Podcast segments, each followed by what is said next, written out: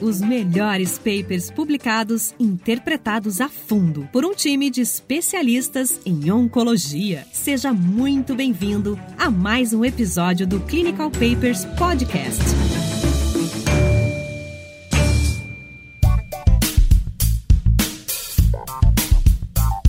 Olá, sejam bem-vindos a mais um episódio do Clinical Papers Podcast. Meu nome é Thiago Biac, eu tô aqui de novo hoje com o Dr. Alan Pereira, meu colega do Sírio Libanês lá de Brasília, para a gente discutir um paper recentemente publicado, coisa de umas duas semanas, publicado no New England Journal of Medicine, que é o estudo uh, de nivolumab adjuvante para câncer de esôfago, submetido a tratamento trimodal previamente, que é o estudo Checkmate 577. Alan, a gente estava esperando algum tempo já a publicação desse trabalho, né? Enfim, ele foi, tinha sido apresentado já no, no congresso da ESA os resultados tinham, de certa forma, impressionado a comunidade oncológica. A gente estava aguardando a publicação, recentemente publicado. O que, que você achou aí? Uh, falando um resumo muito brevemente para os nossos ouvintes. Então, Thiago, é um, um paper assim, que veio pra, com, a, com a promessa, já desde a apresentação, de mudar conduta. Né? A gente sabe que o, o câncer esofágico ele é um, um, tipo de câncer que não existe rastreamento para ele. Então, na maioria das vezes, a gente recebe esse paciente já com doença localmente avançada no mínimo. E muitas vezes é uma doença com poder de, de caquexia muito grande, o paciente chega com doença localmente avançada e com baixa performance. A gente teve na, na evolução desse tratamento a, a, chegada da além de melhorias das técnicas cirúrgicas, né? Os pacientes nos primórdios de, de esofagectomia morriam muito, mas além de melhorias das técnicas cirúrgicas, a gente veio, teve a chegada da quimio-rádio, né? Neoadjuvante, desde o, inclusive um dos estudos mais conhecidos nisso é o estudo CROSS. E da daí a gente, isso é o padrão de tratamento até hoje, fazer quimio-radioterapia seguida de cirurgia. Entretanto, né, e o estudo, o estudo destaca isso, a maioria desses pacientes vão recidivar depois desse tratamento de quimio-rádio e cirurgia. E mesmo assim, mesmo a maioria recidivando, não teve nenhum tratamento além desse, vamos dizer assim, adjuvante após a cirurgia, que tenha aumentado as taxas de cura desses pacientes. A gente tem alguns estudos até com terapia-alvo, bevacizumab, cetuximab, etc. Negativo ativos. E aí veio, né, esse estudo que a gente vai discutir hoje, o Checkmate 577, primeiro, assim, de, há muito tempo, com um tratamento a mais do que o que a gente já faz, trazendo melhores desfechos, que é isso que a gente vai discutir na parte de resultados. Então, é um estudo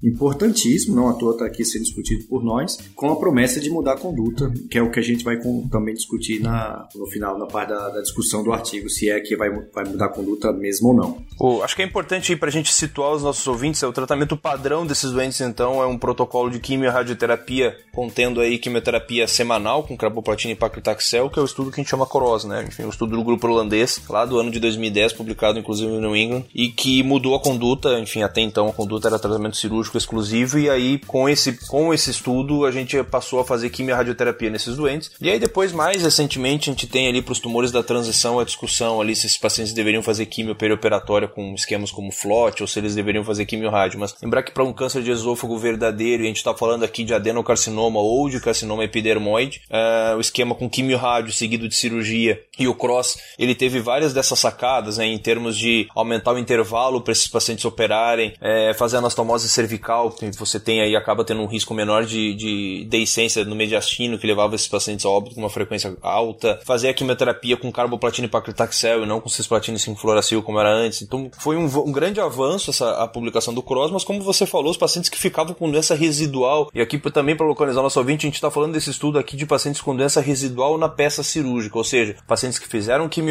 eles operaram, na peça cirúrgica esses pacientes tinham alguma coisa de doença residual, ou seja, o T não podia, não podia ter tido resposta completa. E uma boa parte desses doentes, é, principalmente os doentes que têm linfonodo positivo na peça, eles têm um risco de recaída nos próximos 5 anos que é enorme. Mais da metade desses pacientes vão recair. E esse foi aí a, a grande, o, a grande, o grande motivo de explorarmos terapias alternativas aí para a gente tentar melhorar os desfechos nesse doente. Esse, então, como o Alan falou, é um estudo fase 3, é, que incluiu aí pacientes no mundo todo. É um estudo que incluía as duas histologias, então é um estudo para carcinoma epidermoide e para carcinoma para adenocarcinoma. Lembrando que para adenocarcinoma a gente tem uma taxa de resposta completa, inclusive que é, é menor, né? O carcinoma epidermoide é praticamente uma moeda para cima, para adenocarcinoma a gente tem aí na casa dos 20, 23% a taxa de resposta completa. É, e esses pacientes que tinham doença residual, nesse momento, após a cirurgia com doença residual, eles eram randomizados no estudo para receber nivolumab adjuvante, uma, um, enfim, um imunoterápico anti-PD1 adjuvante durante um ano ou uh, placebo durante um ano. E aqui a justificativa do placebo, como o Alan bem falou recentemente, é porque o tratamento padrão era,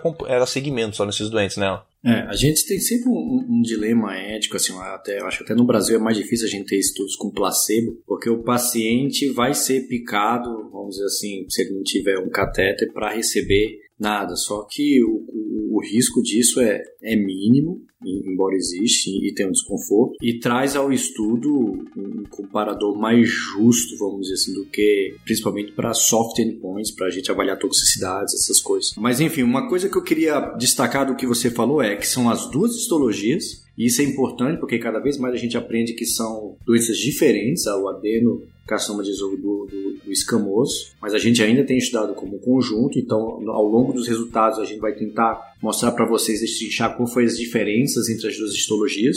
E como critério de inclusão desse trabalho, ainda na parte de métodos, o, o estudo incluiu pacientes independentes de, da expressão de PDL1, lembrando que é um estudo de imunoterapia. Os estudos com nivolumab, uh, a gente já tem um histórico aí de alguns doenças do tumor gastroesofágico de, de nivolumab tentar desenvolver sua estratégia para indicar a sua droga independente da expressão de PDL1, mas ao longo dos resultados foi estratificado entre PDL1 maior por CPS maior ou igual a 1, mas podia entrar qualquer PDL1 no estudo. Os pacientes tinham que ter estadio inicial 2 ou 3, o, o, foco era ter doença localmente avançada. Os pacientes tinham que ter recebido o tratamento padrão de quimio-radioterapia, seguido de cirurgia. Essa cirurgia tinha que ter sido R0 e na peça cirúrgica tinha que não os pacientes com resposta completa foram excluídos desse trabalho. Então, esses pacientes a gente já sabe, tem um prognóstico muito melhor, esses pacientes são os que curam mais. Esses pacientes até pode se cogitar ou se tem cogitado se esse paciente precisa mesmo de cirurgia ou não, porque assim, se opera, esse é o padrão, não quero induzir ninguém a um erro, mas tal qual se faz com câncer de reto e, e há, há, uma vertente que quer ver se pode se evitar de operar esse paciente com resposta patológica com resposta radiológica completa devido às morbidades cirúrgicas, mas de novo, não é o foco desse estudo, o padrão é quimio rádio seguido de cirurgia. E o principal é, tinha na peça cirúrgica tinha que ter pelo menos um PT1 né, YPT1, que é neoadjuvante, ou YPN1, como prova de doença residual, para aí sim randomizar para nivo versus placebo. Tem uma coisa que é interessante que, assim, é a questão do performance na inclusão, na inclusão do estudo, né? Porque habitualmente esses estudos fase 3 eles incluem pacientes com bom performance, né? COG 0 e 1. A gente participou desse estudo uh, tanto no Sírio quanto no Unicesp, em conversando com as próprias monitoras médicas do estudo. Uma discussão que a gente tinha no local era justamente o quanto que, assim, não é fácil de você pegar esse paciente pós-quimio cirurgia, até 12 semanas depois da cirurgia, esse paciente tem que estar ECOG 0 e 1. Parece uma coisa tão básica, mas tem que lembrar que assim, é uma cirurgia mórbida. Quando eu te falo, por exemplo, da população de paciente com carcinoma epidermoide, a gente está falando de uma população de paciente grandes tabagistas, às vezes grandes etilistas, é, como eu brincava com elas, olha, tem gente, alguns desses pacientes não estão ECOG 01 há 20 anos, gente. A gente vai querer que eles estejam agora ECOG 01 depois da esofagectomia, vai ser difícil. Então, assim, não era tão fácil e não foi é só, essa percepção não foi só local. Por que eu digo isso? Esse estudo ele começa com dois endpoints coprimários, ele começa com sobrevida global e sobrevida livre de doença como endpoints coprimários, e no mundo todo se percebeu que estava difícil de recrutar. Estava é, difícil de recrutar e por estar difícil de recrutar a gente estava tendo menos evento e por estar tendo menos evento a gente não ia conseguir terminar esse estudo em tempo hábil. E aí esse estudo teve que ter feito, foi feita uma reanálise para tentar aí é, deixar só a sobrevida livre de doença como desfecho primário. A gente tira a sobrevida global como desfecho primário. E aí, enfim, começa a surgir essa discussão que já começou na ESMO, inclusive do quanto que a gente poderia levar em consideração, o que eu acho bem razoável, que a gente vai ver os resultados depois, levar em consideração o resultado desse estudo só com a sobrevida livre de doença, até por, enfim, de certa forma, em câncer de esôfago a gente tem esse dado aí que é um surrogate endpoint para sobrevida global. Né? O estudo seria mais bonito se seguisse isso de, de two co-primary endpoints, né? de, de ter dois co endpoints co-primários que a gente estava trazendo, a gente já trouxe aqui alguns artigos que seguem essa lógica. Mas de fato, você pontuou bem, assim, é, houve uma mudança de protocolo. Eu gosto de apontar as mudanças de protocolo, porque assim, elas têm impacto depois do que você está tá, tá publicando. Né? Houve uma mudança do, do, que foi previamente planejado. Então isso é uma desvantagem, de certa forma, do, do, estudo, quando ele não segue o seu protocolo inicial. Mas foi por causa dessas dificuldades que o Biak apontou. Né? Assim,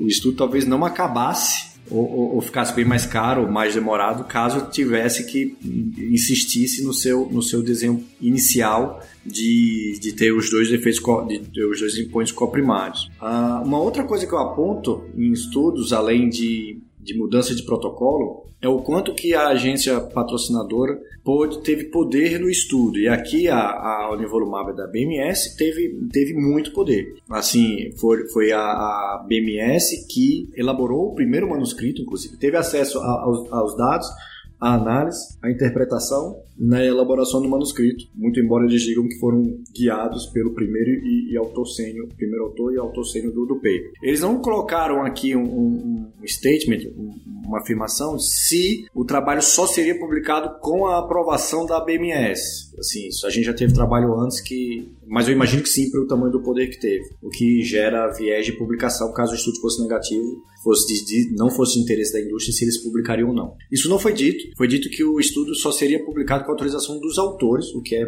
mais correto, vamos dizer assim. Mas há uma, uma lógica, a agência, na vida real, é a agência que está patrocinando, ela quer ter controle e poder sobre, sobre o que ela puder. Mas do ponto de vista acadêmico e científico, é sempre um pouco ruim quando a agência de fomento, vamos dizer assim, ou a indústria farmacêutica, tem muito papel além de só fomentar, né? além de só dar o, o, o, o que é necessário né, financeiramente falando, para o estudo correr. Outra coisa também que eu gosto de comentar, assim, se a gente está falando do endpoint primário do estudo sendo sobre a vida livre de doença, é a gente ir na parte de métodos e ver como que a gente identificaria, né? Aqui de não está falando sobre a vida global, que é um desfecho mais, mais duro sobre a vida livre de doença, porque não adianta eu fazer um estudo sobre a de doença e eu não procurar a doença, né? Enfim, mas aqui eles faziam exames de imagem, sejam tomografias ou ressonância, a cada três meses nesse doente, então assim, era, era ativamente procurada a doença para em termos de, para a gente obter aí o, o endpoint primário, né? Em termos de eh, cálculo estatístico, eles, é, para esse endpoint primário, então, sobre vida livre de doença, eles calcularam pra, que eles precisariam de 440 eventos, eles teriam um poder de 91% para detectar um hazard ratio 0.72 e um alfa bicaudado de 0.05, com uma análise que eles ia ser feita uma análise interina quando eles tivessem aí mais ou menos uns 85%, mais ou menos não, com 85% desses 440 eventos, e aí esse estudo poderia ser interrompido se a gente atingisse aí um P menor que 0,036. Aqui bicaudado, bonitinho, foi recalculado enfim, óbvio, tem essa questão não ideal de ter sido feita uma, uma reanálise aí e ter tirado a sobrevida global uh, como endpoint primário, mas isso foi aí corrigido, digamos assim, em tempo, em tempo hábil.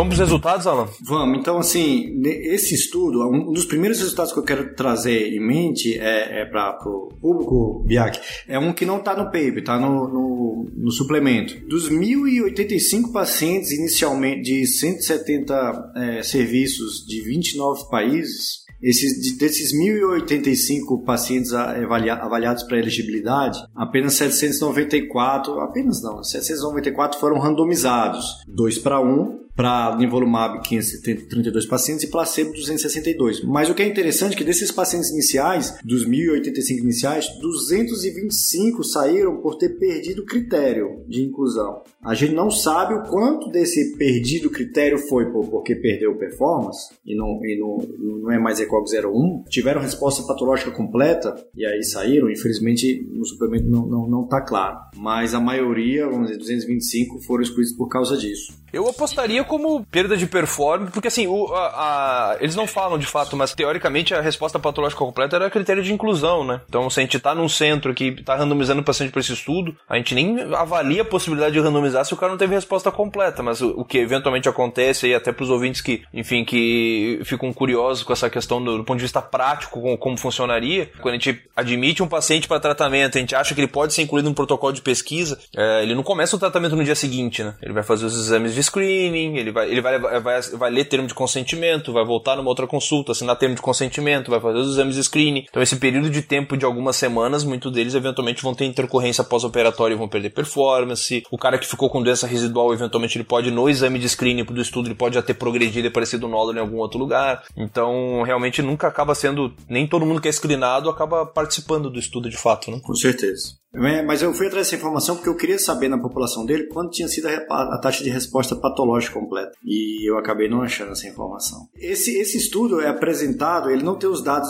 de sobrevida global maduros. É, ele ele teve, teve, um segmento mediano aqui de 24,4 meses, da parte da análise interina.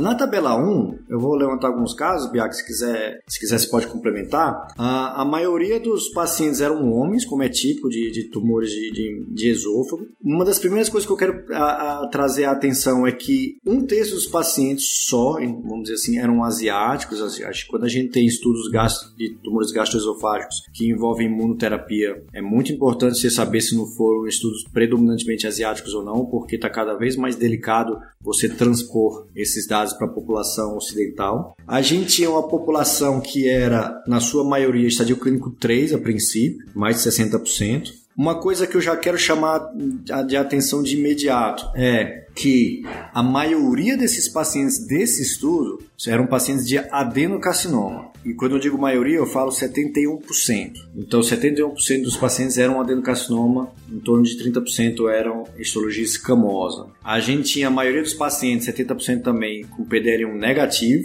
isso era avaliado por CPS, e pouco mais dos pacientes, né, pouco mais da metade dos pacientes, vamos dizer assim, 57, 58%, tinham, eram N positivo na análise patológica. Alguma coisa mais, Biac? Então, eu vou, eu vou. Eu queria destacar uma questão aí em relação a essa questão do PDL1, que eu, que eu acho interessante desse estudo. Quando a gente olha a tabela 1, eles falam lá PDL1 maior ou igual a 1% na casa de 15 a 17% dos doentes. Essa foi a forma como eles a, a, avaliaram. E, enfim, se você me permite é, humildemente corrigir uma coisa que você falou, mas o, na tabela 1, quando eles falam isso, eles estão avaliando o PDL1 na célula do tumor. É, então seria o mais próximo um pouquinho aí do TPS, digamos assim. E isso foi interessante você falar. Quando eles avaliam exato. Não, mas isso é interessante, isso é interessante até para o nosso ouvinte entender. Ele, na tabela 1, eles, que era, enfim, o que foi pré-planejado era, era avaliar o, a expressão de PDL1 na célula do tumor. E aí eles viram lá na casa de uns 15%, o estudo ia tocar independente disso, ele só estratificava por esse PDL1, o que é bem questionável, que a gente pode estar falando de uma análise de PDL1 lá da biópsia, que a gente sabe que tem toda a influência da química da rádio, então assim, bem questionável isso. Mas é interessante que eles foram atrás, até porque quando a gente começa a ter estudos de doença metastática também com esse CPS maior ou igual a 5, que, que acaba sendo o cutoff, utilizando esse clone da, da Bristol, que é o 288. E quando eles avaliam usando esse clone e por CPS, ou seja, levando em consideração também as células do infiltrado, isso fica mais da metade dos pacientes. Isso mostra pra gente o quanto que em tumor de esôfago é muito mais prevalente essa expressão de PDL1 uh, eh, nas células do infiltrado tumoral do que na célula tumoral em si. E esse clone da Bristol, ele tem, como a gente já discutiu em outros eventos prévios aí, uh, ele tem uma, uma afinidade um pouquinho maior aí sobre, em, em relação a essa questão da célula do infiltrado tumoral. Então eles fizeram uma análise pós-rock e viram, olha, não, mas metade desses doentes tinha uma expressão alta até. Foi bom, foi bom você ter chamado a atenção disso para não, não gerar o, erro da leitura da tabela 1. É que quando a gente lida com tumores gastroesofágicos, a gente, assim, tem usado mais CPS do que, do que TPS na, na, nas nossas condutas. E de fato, eles planejaram inicialmente fazer por TPS. Foi, a, a parte CPS foi pós-rock. E teve essa informação interessante, porque aqui é até um dado bom para a gente usar nas nossas aulas, porque a gente já diz o quanto tem de diferença TPS e CPS. E aqui eles falaram que por TPS era maior que 1, maior que 1 era em torno de 17%, 15%, é maior que 1, né? Mas assim, estou falando em por cento. Quantos, quantos por cento dos pacientes eram maior que 1 no estudo? Na tabela 1, ele fala Aqui, ó, CPS maior que 1 é 15 e 17%. Quando você vai ver na análise pós-rock deles de análise de CPS, aí vai para mais de 50% os pacientes que tinham CPS positivo.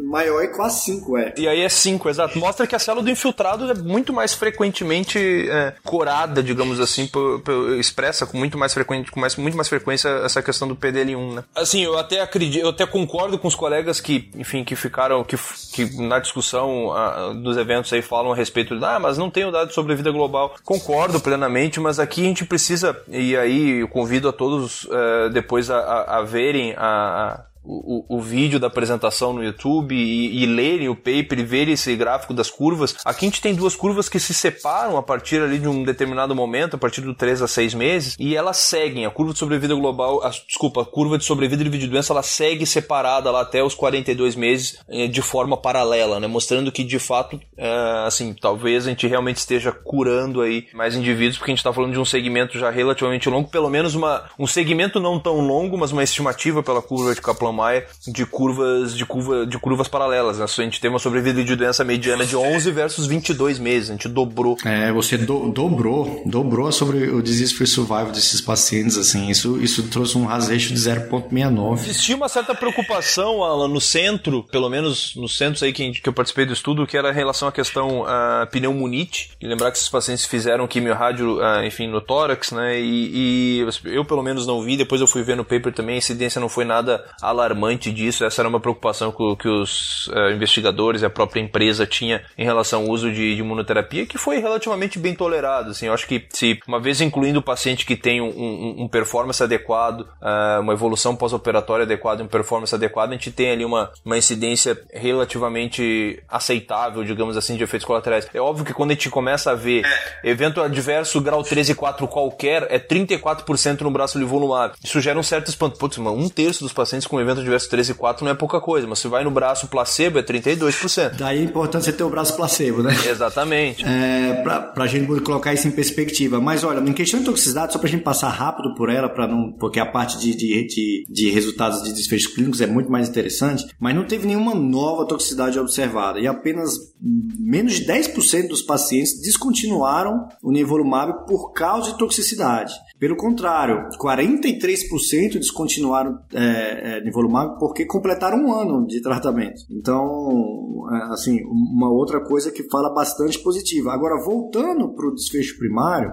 para o gráfico que você mostrou, eles trazem um, um outro gráfico muito interessante que é separando por histologia. Lembrando, era um estudo que tinha a maior parte como adenocarcinoma. Então eu fiquei até intrigado quando a gente vê isso logo de cara, que diz assim: ah, será que esse. Então o estudo foi positivo, mas a maioria da população era adenocarcinoma. Então será que eu consigo extrapolar isso para escamoso? Acontece que na população de escamo... de, de, de espino celular, de, de histologia escamosa, o benefício foi ainda, assim, a, o, foi ainda superior do que, do que na população de adenocarcinoma em si. A sobrevida mediana, livre de doença mediana foi, para carcinoma epidermoide, foi 29 meses, né? 29.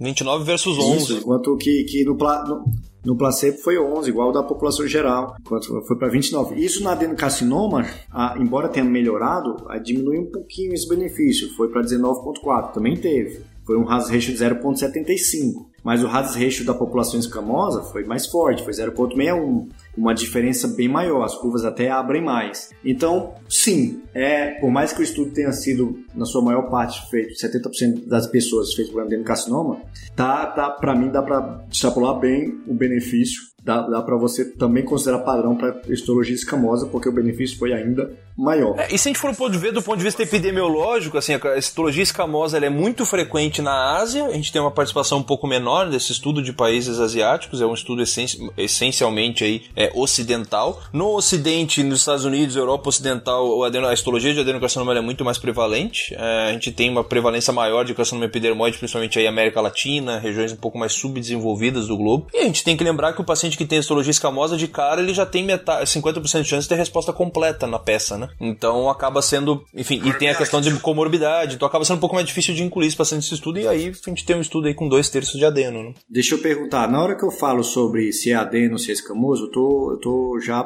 falando sobre subgrupos. E aí uma das coisas que eu quero perguntar para você é o seguinte, o estudo fala que não teve diferença nos subgrupos de PDL1 positivo ou não. Foram aí rasejo de 0.73 0.75, assim, para ambos. Mas aí vem a pergunta de novo. Esse foi estratificado por PDL1 CPS ou TPS? Eles estratificaram o estudo por PDL1, né? O CPS foi uma análise completamente pós-rock. Mas assim, é, eu te Não, diria... mas por exemplo, por, por, PDL1 por TPS. Por TPS. E, e por que, que eu chamo a atenção disso? Ele não mostrou diferença. Assim, os dois, os dois grupos tiveram benefícios muito semelhantes. Agora, a pergunta que eu fico fazendo na minha cabeça é: se essa estratificação fosse por PDL1 CPS, entre maior ou menor que 5, será que a gente teria alguma diferença? Eu acho que seria a gente a, a, nesse tipo modelo de estudo a gente teria muitas variáveis para confundir, Alan, porque assim, você vai analisar isso baseado na biópsia de endoscopia que o cara fez antes de fazer a quimio-rádio, que a gente sabe que aumenta a expressão de PDL1. Você vai fazer isso na peça cirúrgica no meio da necrose, que a curácia acaba sendo menor. Você vai fazer isso antes da cirurgia, então um cenário ainda muito pior, ainda inflamatório, etc. Então assim, eu realmente acho que nesse cenário desse estudo, quando você está falando de, eh, de analisar é,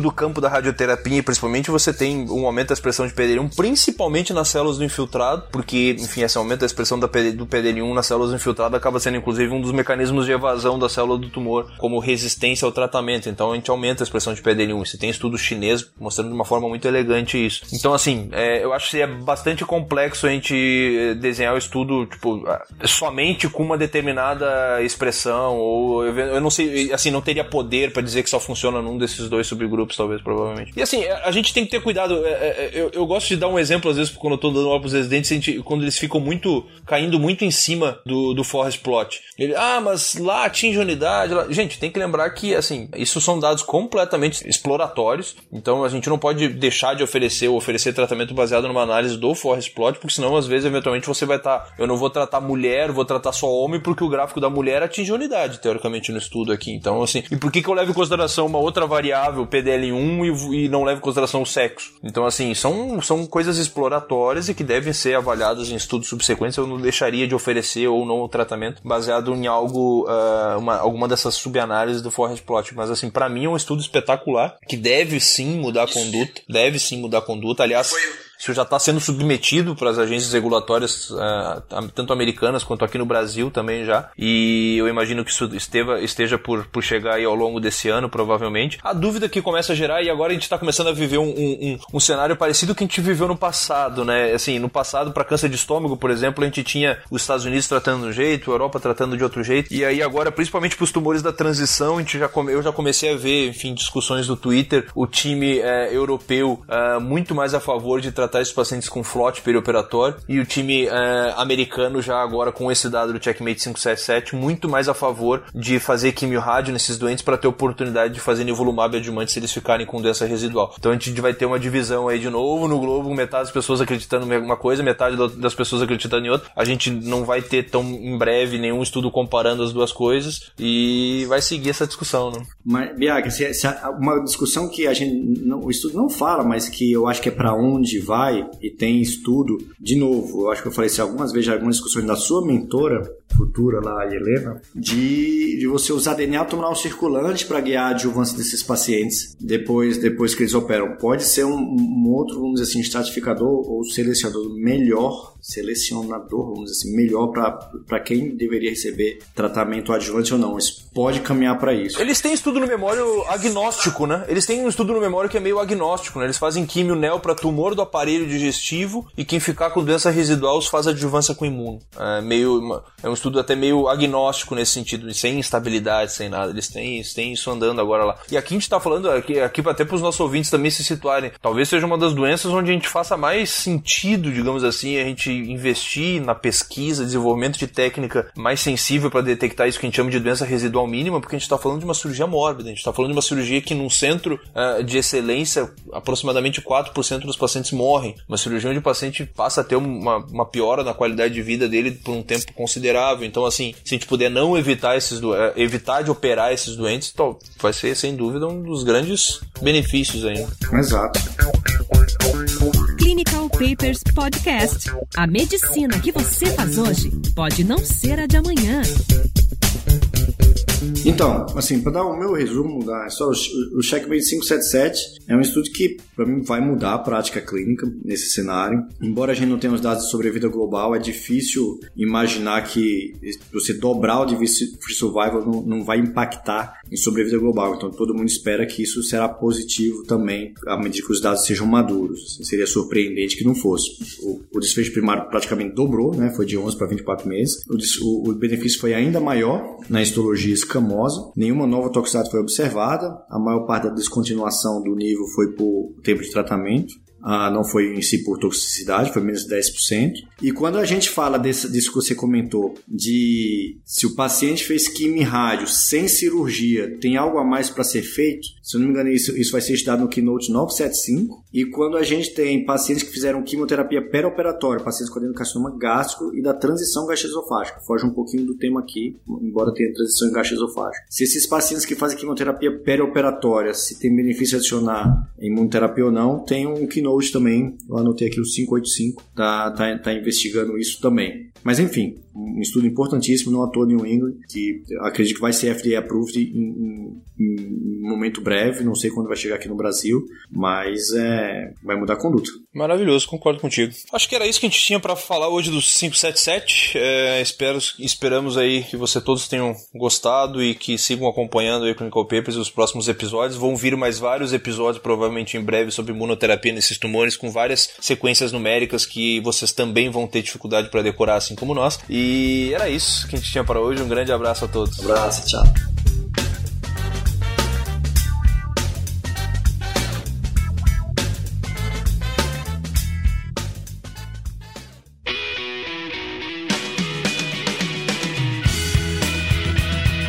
Você ouviu Clinical Papers Podcast. A medicina que você faz hoje pode não ser a de amanhã. Mantenha-se atualizado com o Clinical Papers Podcast.